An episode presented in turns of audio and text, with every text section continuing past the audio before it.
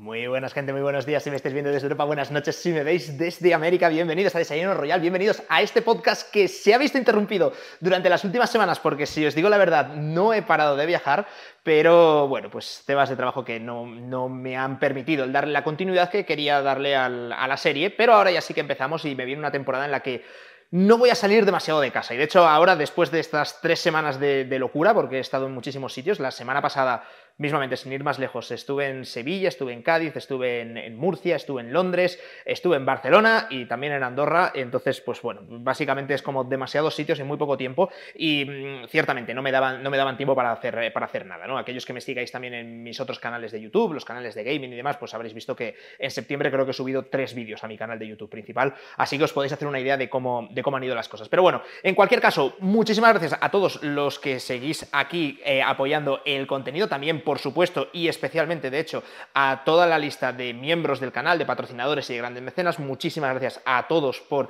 seguir apoyando. Volvemos ya y empezamos con la rutina de siempre, porque traeremos los dos desayunos royal, los temas de conversación, donde hoy vamos a hablar quizá con algo de retraso, pero que quería traer el tema de la corona británica y de la reina de Inglaterra. Y pues el jueves pues traeremos otro tema de actualidad. Tenemos ya entrevista, entrevistaza, porque hemos hablado con Ann Peter, que nos ha contado pues muchísimas cosas que a lo mejor no conocéis muchos, otros quizás sí, otro, otro youtuber muy joven además y eh, que, bueno, pues además que, lo, conozco desde hace tiempo y que tenía muchas ganas de poder hacer una entrevista, una entrevista con él y un podcast. Eh, volveremos también con el noticiario, de manera que bueno, pues estamos ya otra vez de vuelta al ruedo, aunque sí que os digo que ya estaréis notando que el momento en el que estamos publicando la, mm, este desayuno royal, pues está cambiando un poco, porque, bueno, pues no vamos a ir ya tan temprano por la mañana, sino que vamos a buscar un horario que sea un poquito más friendly, tanto con la audiencia europea como con la audiencia de la TAM, que sé que sois muchos, así que un abrazo muy fuerte a todos los que me veis desde... Eh,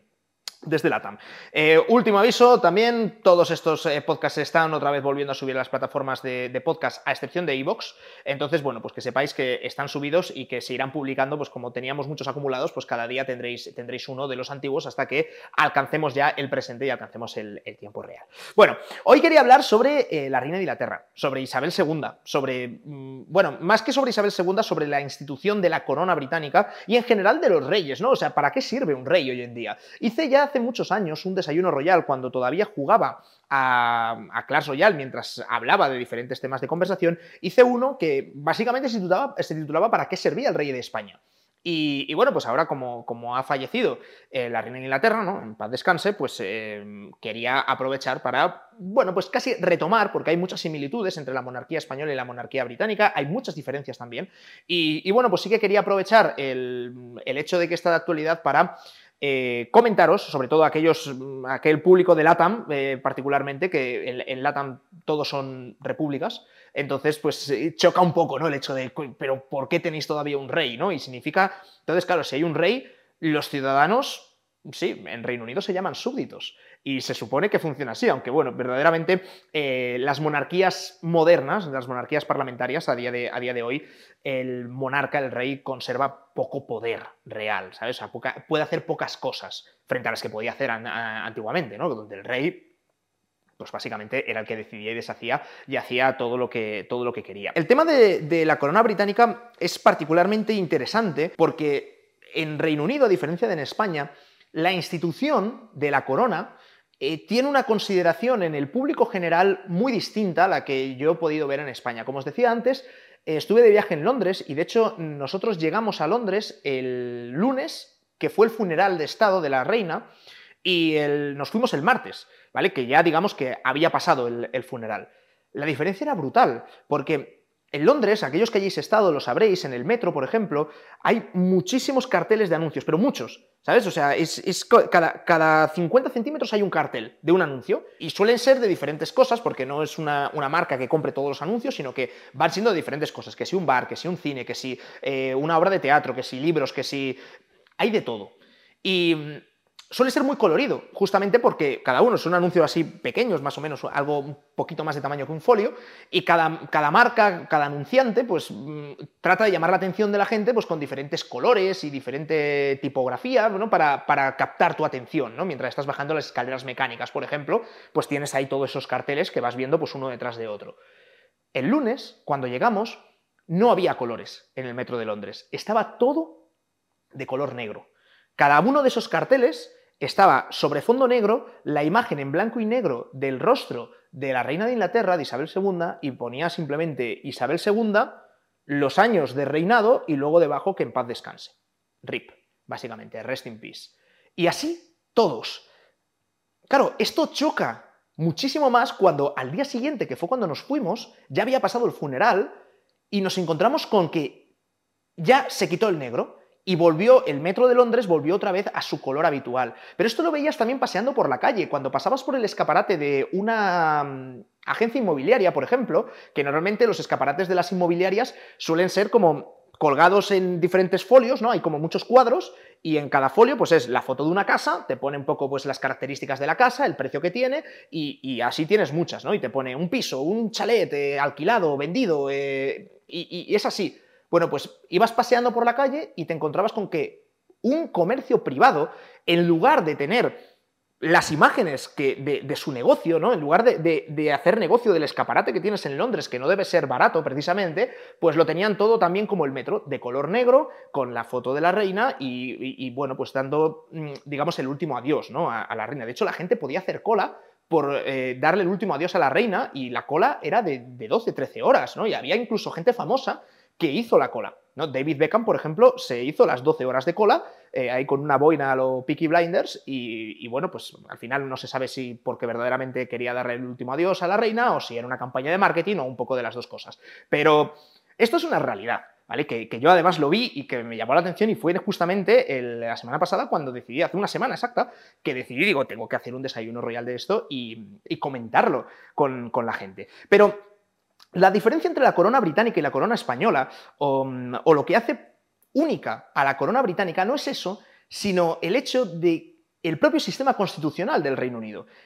La mayoría de países tienen una constitución escrita, que es, pues bueno, pues es un librito que es la Constitución. Y de vez en cuando, pues a veces se va cambiando y hay que votarlo en referéndum y hay un montón de lío político con es que la Constitución va a cambiar de esta manera o de esta otra. Y eso es lo típico y lo que ocurre siempre, ¿vale?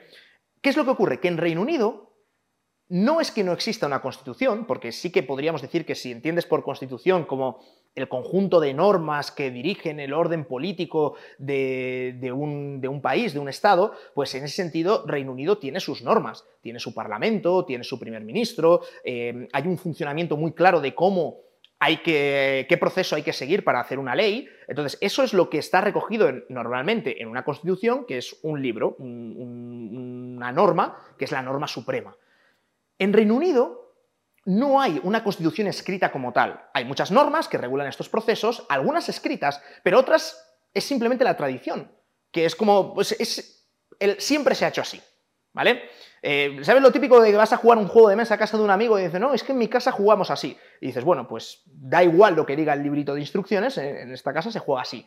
Eh, a veces ni siquiera hay librito de instrucciones. Entonces, simplemente pues, te tienes que fiar un poco de las reglas que acuerde todo el mundo. Pues algo así es lo que ocurre en Reino Unido, pero con el régimen constitucional de todo el país. Entonces, Reino Unido no es como España, que tú vas a la Constitución española y el título segundo pone de la corona y te da todos los artículos que regulan el funcionamiento de la corona, de qué cosas puede hacer el rey, qué cosas no puede hacer el rey y, digamos, tienes todo por escrito. En Reino Unido no, no, es la costumbre porque llevan haciéndolo así siglos. Y entonces lo tienes por ahí escrito. Quiere decir, eh, o sea, lo tienes por ahí que es una tradición que no está por escrito, perdón, que sino que pasa de generación en generación y siempre se va repitiendo exactamente el mismo patrón.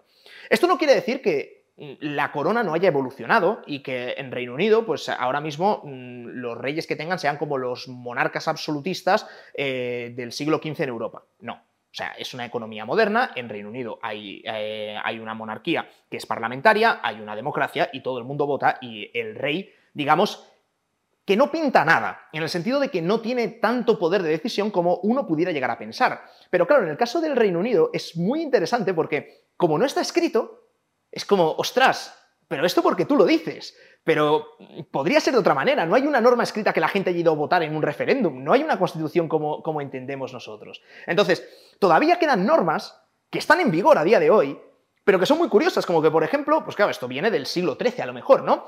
Em, todos los cisnes y todos los patos que hay en el Támesis, el Támesis es el río que atraviesa Londres, ¿Vale? Si son patos o cisnes que no estén marcados, es decir, que no tengan una etiqueta que pongan, este es mi cisne, Álvaro 845, pumba, y se lo pongan, si es un cisne que está sin marcar, ese cisne es propiedad de la corona.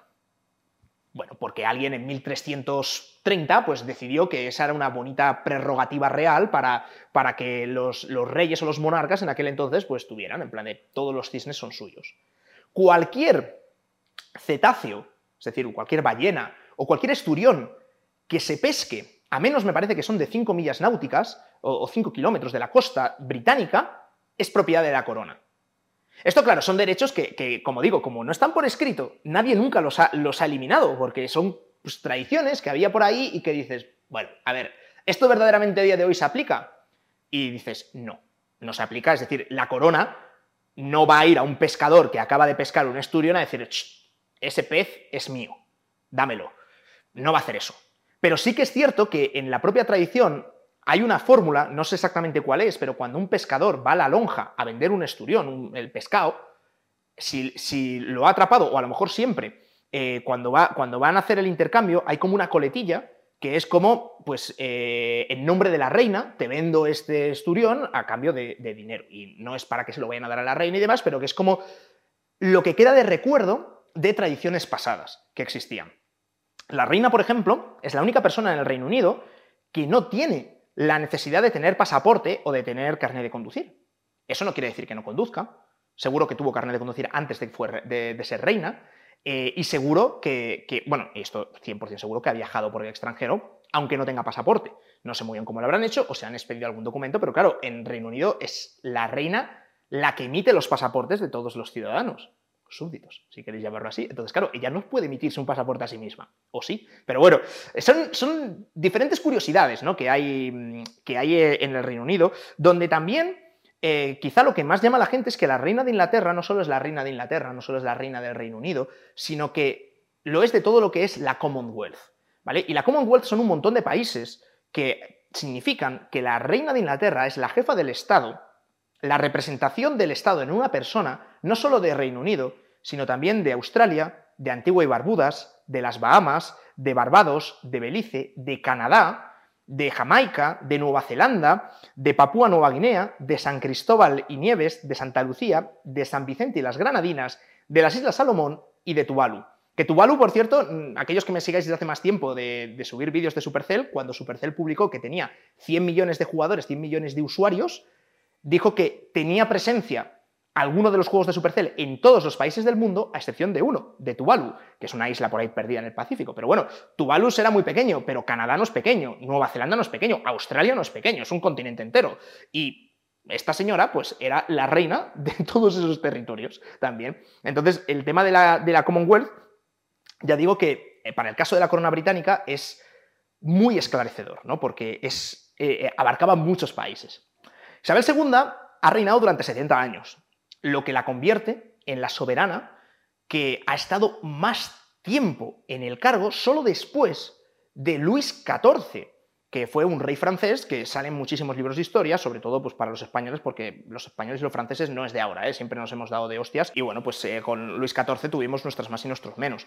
Y Luis XIV reinó durante 72 años, ¿vale? Y Isabel II eh, ha reinado durante 70. Ahora, también os digo, tiene un poquito de trampa, ¿vale? Porque Isabel II subió al trono en 1952. Es decir, que, ha vivido, aunque sea de adolescente, ha vivido todo lo que es la Segunda Guerra Mundial, por ejemplo.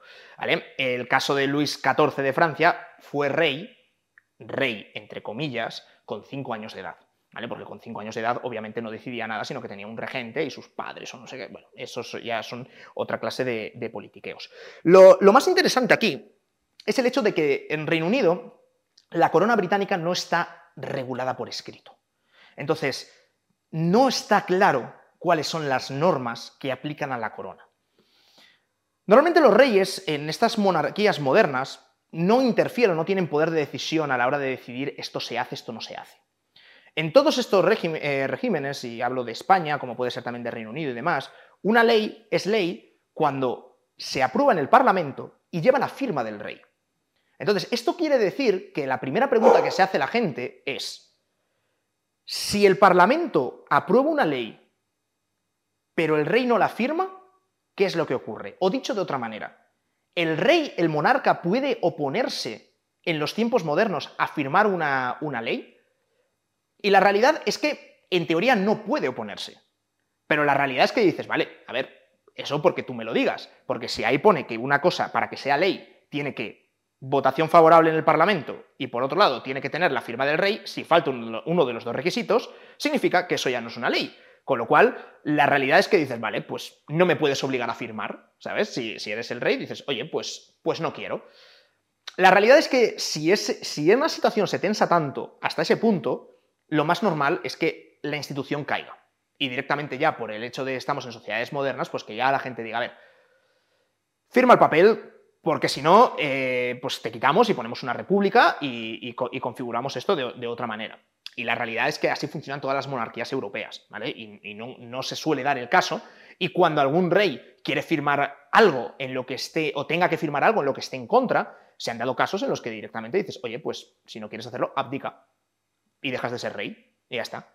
Porque tu deber es firmarlo. Es decir, puede ser muy católico, por ejemplo, que el Parlamento a lo mejor vota una, norma a favor del aborto y tú como rey no, no, es que no te corresponde, ya, ya no estamos en ese momento de la historia, con lo cual tienes que firmarla. Que no, porque va contra tus principios, bueno, pues renuncia, renuncias a ser rey y ya está. Ser rey, aparte de que es, algo que no se vota, sino que viene por, linaje real, ¿no? digamos, por, es, se hereda, es hereditario, tiene una serie de características que hacen que el rey sea... ¿Sabéis aquello de que dicen que no puede haber ciudadanos de primera y de segunda? Bueno, porque en el caso del rey esto se... no aplica. ¿Vale? Pues lo decíamos antes, no tiene carne de conducir, no tiene pasaporte, esto en el caso de la reina británica, pero es inviolable también el rey. También ocurre lo mismo en España. ¿Eso qué quiere decir? Que no puede ir a juicio. O sea, no puede ir a juicio. No se le puede detener, no se le puede acusar, no puede ir a la cárcel digamos. Y si mata a una persona y demás, la norma pone que no puede ir a la cárcel. A ver, lo más probable es que, claro, si pasa algo así, pues se monte tal revuelo social que directamente quiten a esta persona y a lo mejor se cargan, como digo, la institución entera. Pero la realidad, la norma, es que es, que es inviolable, se llama así, ¿no? Además, el nombre, el nombre es, es gracioso, cuanto menos. El rey es, por esencia, el que imparte justicia dentro del reino digamos, ¿no? Entonces, todo lo que es en Reino Unido, por ejemplo, eh, pues tenemos fórmulas como el himno es God Save the Queen, y ahora que será, que será Carlos, pues será God, Save the King. Y irán, cambian hasta su propio himno nacional conforme a, si le reina un hombre o le reina una mujer, pero la institución forma parte ¿no? de, todo eso. La justicia se imparte en nombre del rey. Lógicamente, esto no significa que, que tú cuando vayas a ir a un juicio en, Londres o en España o en cualquier país, como Dinamarca, Suecia y demás, en cualquier país donde, donde haya monarquía parlamentaria, no significa que no vayas a tener unos jueces, un tribunal y que vayan a ser independientes y demás. Pero esos jueces, cuando dictan su sentencia, nadie la puede tocar, pero sí que dicen que lo hacen en nombre del, rey o de la reina, depende de, de, dónde, de estemos. La parte de... No sé si habéis oído la expresión de por la gracia del rey y su graciosa majestad. Eh, la gracia es la potestad o la facultad que tenían los monarcas de perdonar a alguien. Igual que ellos podían imponer la pena, podían a alguien perdonarle y decir, estás libre. Es lo que a día de hoy se conoce como el indulto. Todavía se utiliza, hay determinados casos en los que, en los que puede darse una situación en la que sea recomendable, según criminólogos y demás, pues el establecer un indulto alguien que ha sido condenado, perdonarle la pena. Eso es una facultad que está en el, en el, rey. Pero ¿qué es lo que pasa? Que no lo hace ni el rey de Inglaterra ni tampoco lo hace el rey de España. Lo hacen a petición del gobierno, a petición del primer ministro, del presidente, en el caso, en el caso de España. Así un poco funciona, funciona con todo. Los monarcas son el jefe del Estado y eso significa que son, por ejemplo, los comandantes de las Fuerzas Armadas. Es decir, las Fuerzas Armadas es algo que es completamente jerárquico. Tienes el soldado, luego el cabo, luego el sargento, mm, el sargento tiene que hacer caso al teniente, el teniente tiene que hacer caso al coronel, el coronel al general, es todo como una pirámide jerárquica, y no se cuestionan las órdenes. Bueno, pues en la cúspide de la pirámide está el rey, que es el comandante de las, de las Fuerzas Armadas. Cuando Reino Unido entra en guerra, tiene que hacerlo el rey, tiene que ser el rey el que comunique formalmente con su firma eh, a la embajada correspondiente que sus dos países han entrado en guerra. Y es un formalismo, porque lógicamente suele ser el, primer ministro y el Consejo de Ministros los que acaban decidiendo pues, cuándo hay que, hay que ir o no a la guerra y entonces se lo dan al rey a firmar exactamente igual que si fuera una ley.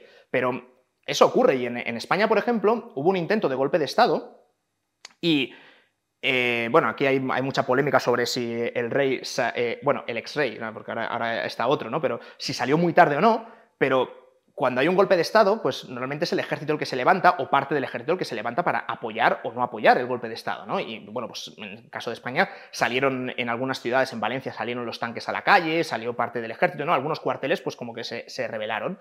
Y por la noche, cuando estaba más o menos medio cundiendo el caos, pero ya estaba la situación, bueno, algunos dicen que más controlada, otros dicen que, que, fue gracias a eso, a lo que se controló, pero el caso es que salió en televisión por la, por la noche al, que era rey de España en ese momento, ordenando a todos los soldados a que volvieran a sus cuarteles, a que, a que, a que no pelearan. Entonces, claro, tú como soldado, cuando estás en un cuartel, si tú perteneces a un destacamento que depende de un general, por ejemplo, que se ha levantado en armas y que va a hacer un golpe de Estado, tú tienes que obedecer a, tu general, porque es, tu, tu, oficial. Entonces, claro, pues sales. Si alguien de rango más alto, ese general, te da una contraorden, entonces tienes que obedecer al otro. Entonces, pues es, son de las pocas aplicaciones donde verdaderamente el, rey puede tener algo de decisión. En el caso de Reino Unido ya digo que tiene más competencias porque si lo comparamos con España, en España eh, está, como está todo por escrito, em, está muy claro que, por ejemplo, cuando hay elecciones, se vota el Parlamento y el Parlamento de España es el que decide quién va a ser el presidente. ¿Vale? Votan los diputados que hay. Entonces, lo que dice la Constitución es que el rey propondrá a aquella persona para que se someta a la votación del Parlamento que cuente con los apoyos del Parlamento. Entonces, esto quiere decir que el rey se reúne con todos los políticos y diga, vale, a ti, si tú te presentas, ¿quién te va a votar? Como si fuera a elegir el delegado de clase. Dices, no, pues me van a votar estos, estos y estos, vale, y a ti, estos, estos y estos, vale, pues este tiene más votos, así que le vamos a proponer a él y que dé su discurso en el Parlamento y si tiene los votos suficientes, pues ya está, ya es, ya es presidente de España. Para el caso de Reino Unido, como no está escrito, la, norma es que el rey no propone al Parlamento, sino que directamente nombra a quién va a ser el primer ministro. O sea, en, Reino Unido no es que digas, vale, propongo a esta persona, pero luego que lo voten los... No, no, no. En Reino Unido ahí tienen bastante más poder porque nombra directamente quién va a ser el primer ministro. Entonces, claro, tradicionalmente, como había pocos partidos y siempre sacaban mayoría absoluta, se decía, vale, pues nombra al partido más votado. No está por escrito, entonces dices, bueno, pues parece que la tradición es que siempre se nombra al partido más votado. ¿Qué es lo que ocurre? Recientemente ha pasado cuando no hay un partido que haya ganado las elecciones claramente con mayoría absoluta, sino que tiene, puede llegar a acuerdos con otro partido y a lo mejor no eres el más votado, pero como te juntas, el segundo y el tercero más votado se juntan, pues dices, ostras, estos tienen muchos más votos en el Parlamento. Pero claro, como aquí no dependes de una votación, sino que es el rey quien te nombra, pues no se sabía qué era lo que tenía que hacer, en este caso la reina, la, difunta ya Isabel II. Y finalmente eligió como primer ministro a la persona que tenía los apoyos en el Parlamento, como es lógico, porque si no el Parlamento pues, iba a estar constantemente en contra del presidente y del primer ministro y el país no iba a avanzar. Pero claro, esto es lo que os digo de tener una constitución no escrita hace que vaya evolucionando conforme va pasando la historia y se van dando y se van sentando estos precedentes, que es algo que les gusta tanto en, eh, el, mundo anglosajón. Las monedas, en los países que hay monarquías, pues las monedas suele estar la cara del rey. Bueno, ahora eh, como tenemos el euro y demás, pues no, es, es parte de la, de España, pero no todo el euro tiene la cara de la reina, pero la, libra esterlina, en las libras está la cara de Isabel II. Y, bueno, pues eso, imagino que empezarán a, el proceso de empezar a acuñar otra vez todas las monedas para cambiarles la cara. Eso es un rollo de la hostia, pero bueno, lo mismo harán con los billetes también, ¿no? En, el, dinero. El rey, digamos que a día de hoy tiene pocas funciones. Ya os digo, suena muy importante porque si no firman las leyes, pues no se hacen las leyes, si no nombran a una persona presidente o primer ministro, pues no se, no se tiene presidente o primer ministro, pero la realidad es que la institución está configurada de tal manera que no pueden negarse porque si se niegan se acaba la institución. Y esto es un poco para lo que sirve las monarquías. Pues diréis, pues si no tienen poder, pues no sirven para nada. Mm, bueno, es discutible. O sea, sí, puede, no sirven para nada como tal en la medida en la que no eligen. Pero sí que es cierto que es una persona que siempre va a estar eh, defendiendo los intereses del país, a diferencia de pues, mm, distintos colores políticos que, pueda haber. ¿no? Entonces, ahí está siempre el debate servido en todos los países que tienen monarquía parlamentaria. Siempre es un debate recurrente, de cuando en cuando, de, en plan de, oye, y si, hay más republicanos que monárquicos, eh, ¿por qué seguimos teniendo rey? Y demás. Pero bueno, luego la realidad es que, y hablo por España, lo mismo en Reino Unido y demás, nadie nunca lo pregunta o lo vota, no se dice, vamos a hacer un referéndum para ver esto. Igual porque tienen miedo a ver qué es lo que, lo pudiera salir ahí.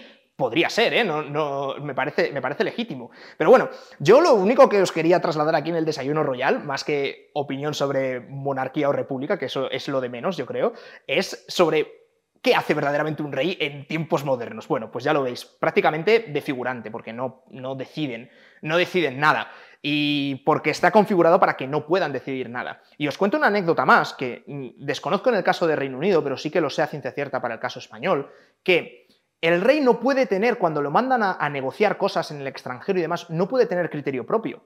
No puede decir, eh, he cerrado un acuerdo de inversión con unos chinos de no sé cuántos millones para el país. No, no, no. O sea, si el rey traslada ese mensaje a una delegación extranjera, es porque antes el gobierno, el presidente, y los ministros, que es un poco donde, donde la democracia tiene algo de, función, porque el rey pues, es el que viene por, por linaje y, ahí no, no, influimos nada, pero es porque el presidente le ha autorizado a que diga eso. Y cuando el rey habla en público, cuando hace estos discursos, aunque sean en, actos de, pues, en universidades y demás o en el extranjero, si os fijáis, siempre en la foto y en el, y en el tiro de cámara tiene que aparecer algún miembro del gobierno o de la administración un director general o un ministro, a ser posible, que es la manera que hay de refrendar las palabras del rey. Si el rey está hablando y detrás está el ministro de Asuntos Exteriores, pues de alguna manera es la forma que tiene el gobierno de decir lo que está diciendo este señor está validado previamente por nosotros y está autorizado por nosotros y no se puede salir del guion. De hecho, por eso lo del por qué no te callas, que del, emérito rey de España a, Hugo Chávez, pues por eso dio tanto la vuelta al mundo, aparte de por mandar callar a alguien, porque estaba, eh, eh, estaba como saliéndose del guion establecido, pero estaba al lado del que en aquel entonces era el presidente del gobierno. Con lo cual, la acción queda refrendada. Y ya será un problema de los diplomáticos que luego ya tendrán que buscar a ver cómo, cómo arreglan eso. Pero bueno, trasladaros un poco la conciencia de corona que hay en Reino Unido es muy, muy diferente a la que, a la que hay en España. Eso lo, lo primero, que es una cosa que, bueno, pues que, pude vivir la semana, la semana pasada. Eh, digo, porque en, España, cuando muera el rey, pues será pues, pues shock, ¿sabes? O sea, ya está, ¿sabes? Y ahí ha sido verdaderamente un, shock social. Y, en segundo lugar, pues contaros para aquellos que no sepáis exactamente qué hace un, rey en el siglo XXI, pues estas son las cosas que hace, que hace el rey y es básicamente pues, una figura pública que representa al Estado y que no depende de ningún color político, sino que representa al Estado eh, de manera independiente, digamos, pero siempre subordinado a lo que le indique el, presidente y el, primer ministro. Y por mi parte nada más, tengo mucha ilusión por, eh, haber vuelto y bueno, por estar de vuelta y por empezar a, darle un poquito de caña al canal, a Desayuno Royal. Vamos a volver con exactamente la misma intensidad y las mismas energías. Tengo un montonazo de temas preparados y, ya os digo, mm, no voy a volver a, colocarme tantos viajes. No, sé de hecho cómo, ha, ocurrido lo de, lo de este mes de septiembre, pero bueno, ya está. Ha pasado, estamos de vuelta. Nuevos horarios, o sí, estad atentos, activad ahí la campanita para que no os perdáis nada y nos vemos en la entrevista mañana. ¡Chao, chao!